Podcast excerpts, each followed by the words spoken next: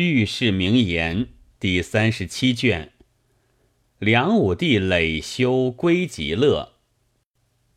相与其园百尺梯，不知窗外小莺啼。觉来雾定胡麻熟，十二峰前月未西。这是为齐明帝朝盱眙县光化寺一个修行的姓范，法名普能而作。这普能前世原是一条白颈驱扇，生在千佛寺大通禅师官房前天井里面。那大通禅师做官时刻，只诵《法华经》。这驱扇偏有灵性，闻诵经便梳头而听。那禅师诵经三载。这驱善也听经三载。忽一日，那禅师观期完满出来，修斋礼佛，偶见官房前草深数尺，久不删除，乃唤小沙弥将除去草。小沙弥把庭中的草去尽了，到墙角边。这一锄去的力大，入土数寸，却不知驱扇正在其下，挥为两段。小沙弥叫声：“阿弥陀佛！今日伤了一命，罪过罪过。”掘些土来埋了驱扇，不在话下。这驱扇得了听经之力，便讨得人身，生于范家。长大时，父母双亡，舍身于光化寺中，在空谷禅师座下做一个火工道人。其人老实，举香积厨下，煮茶做饭，殷勤服侍长老。便是众僧，也不分彼此，一体看待。普能虽不识字。却也应记得些经典，只有《法华经》一部背诵如流。晨昏早晚，一有空闲之时，着实念诵修行。在寺三十余年，闻得千佛寺大通禅师作画去了，去的甚是脱洒，动了个念头，来对长老说。范道在寺多年，一世奉斋，并不敢有一毫贪欲，也不敢狼藉天物。今日拜辞长老回首，翻起长老慈悲，求个安身去处。说了，下拜跪着。长老道：“你起来，我与你说，你虽是空门修行，还不晓得灵觉门户。”你如今回首去，只从这条寂静路上去，不可落在富贵套子里。差了念头，求个轮回也不可得。饭道受寂了，相辞长老，自来香积厨下沐浴，穿些洁净衣服，礼拜诸佛、天地、父母，又与众僧作别。进到龛子里，盘膝坐了，便闭着双眼去了。众僧都与他念经，叫工人打着龛子到空地上，正要去请长老下火，只听得殿上撞起钟来。长老忙使人来说道：“不要下火。”长老随即也抬上轿子。来到龛子前，叫人开了龛子门，只见范道又行转来了。一先开了眼，只立不起来。合掌向长老说：“适才弟子到一个好去处，尽在红锦帐中，且是安稳。又听得钟鸣起来，有个金身罗汉把弟子一推。”跌在一个大白莲池里，吃这一惊就醒转来，不知有何法旨。长老说道：“因你念头差了，故投落在物类。我特地唤醒你来，再去投胎。”又与众僧说：“山门外银杏树下，掘开那青石来看。”众僧都来到树下，掘起那青石来看，只见一条小火赤练蛇。才生出来的，死在那里。众僧见了，都惊异不已，来回复长老说：“果有此事。”长老叫上首徒弟与范道说：“安静坚守，不要妄念，去投个好去处，轮回转世，位列猴王地主，修行不怠。”方登极乐世界。范道受寂了，正着高高的念声“南无阿弥陀佛”，便合了眼。众僧来请长老下火，长老穿上如来法衣，一乘轿子抬到范道龛子前，吩咐范道如何，即曰。饭道饭道，每日除灶，火里金莲颠颠倒倒。长老念毕了偈，就叫人下火。只见呱呱杂杂着将起来。众僧念声佛，只见龛子顶上一道青烟，从火里卷将出来，约有数十丈高，盘旋回绕。竟往东边一个所在去了。话说这盱眙县东有个乐安村，村中有个大财主，姓黄名齐，家私殷富，不用大秤小斗，不唯利苛剥人才，坑人陷人，广行方便，普积阴功。其妻孟氏身怀六甲。正要分娩，范道乘着长老指示，这道灵光竟投到孟氏怀中。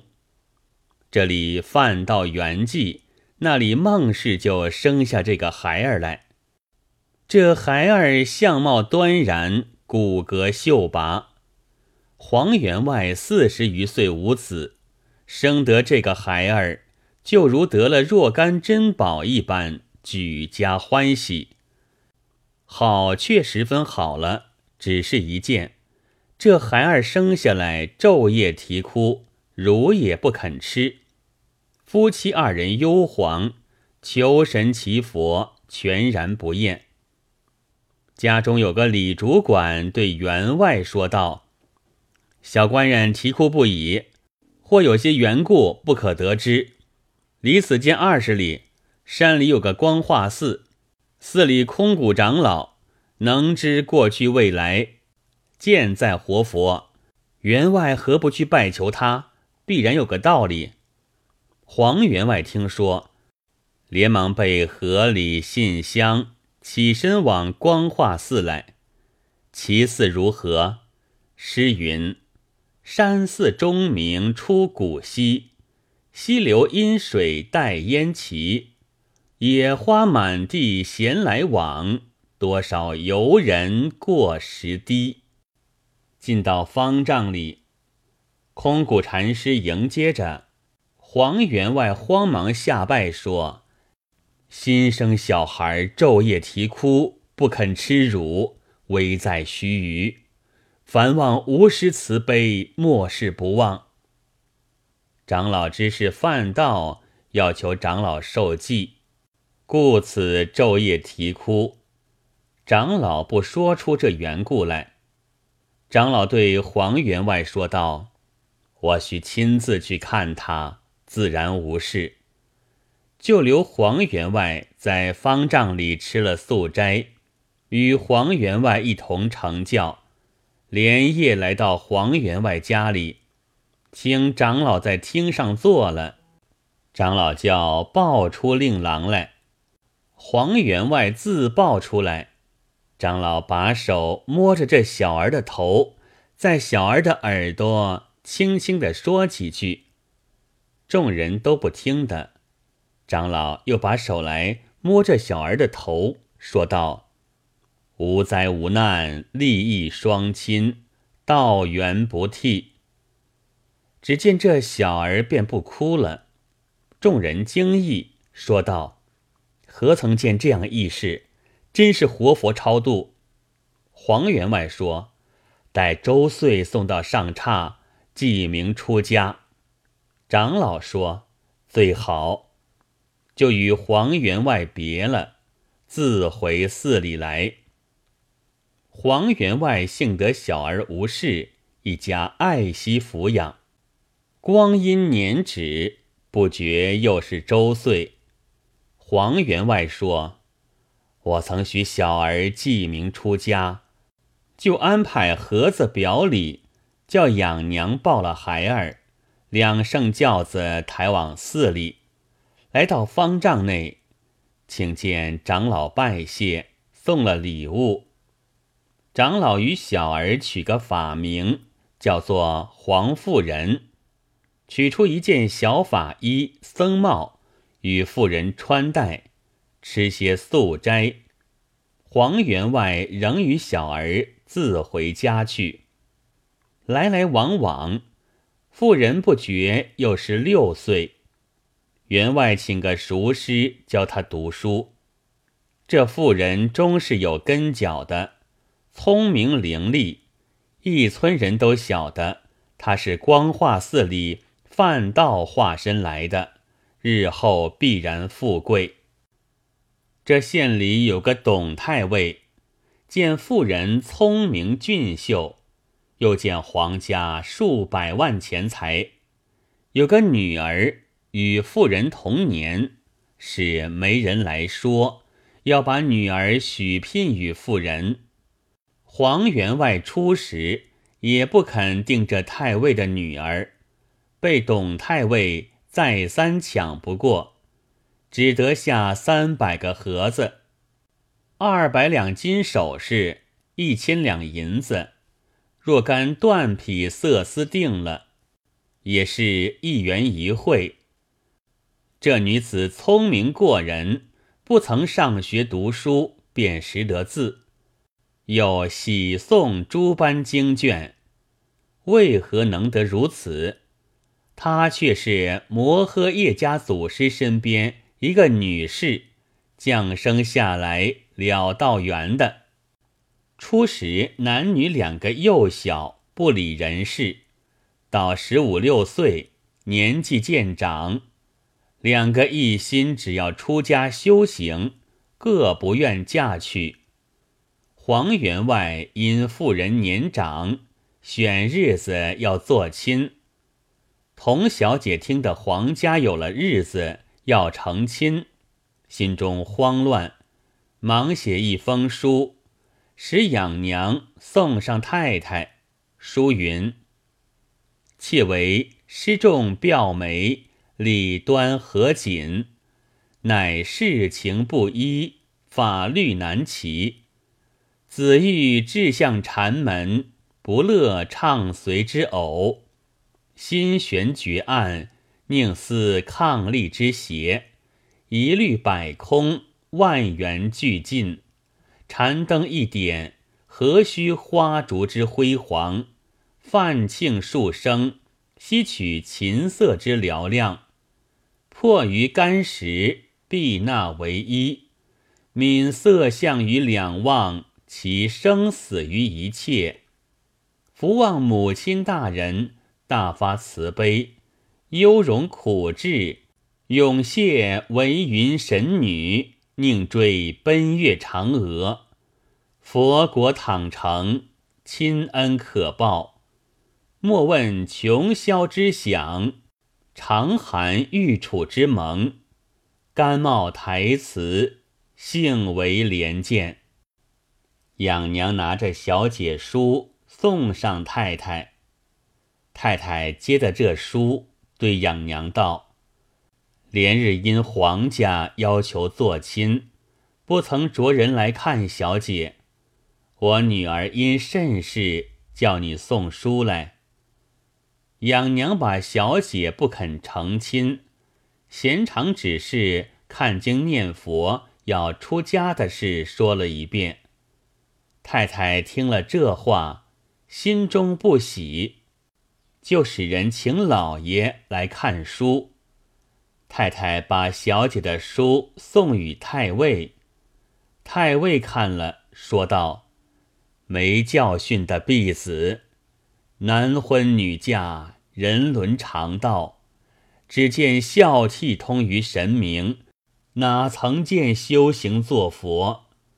把这封书扯得粉碎，骂道：放屁！”放屁！太尉只依着皇家的日子，把小姐嫁过去。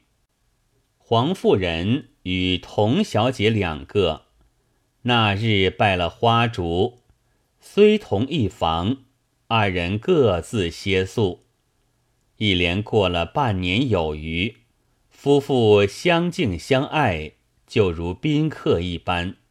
黄夫人要辞了小姐出去云游，小姐道：“官人若出去云游，我与你正好同去出家。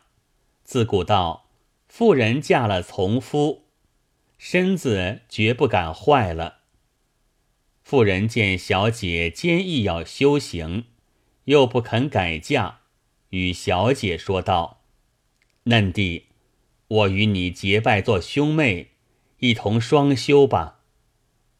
小姐欢喜，两个各在佛前礼拜。事毕，二人换了粗布衣服，粗茶淡饭，在家修行。黄员外看见这个模样，都不欢喜，恐怕被人笑斥。员外只得把妇人夫妻两个，连一个养娘。两个梅香，都打发到山里西庄上冷落去处住下。夫妻二人只是看经念佛、参禅打坐。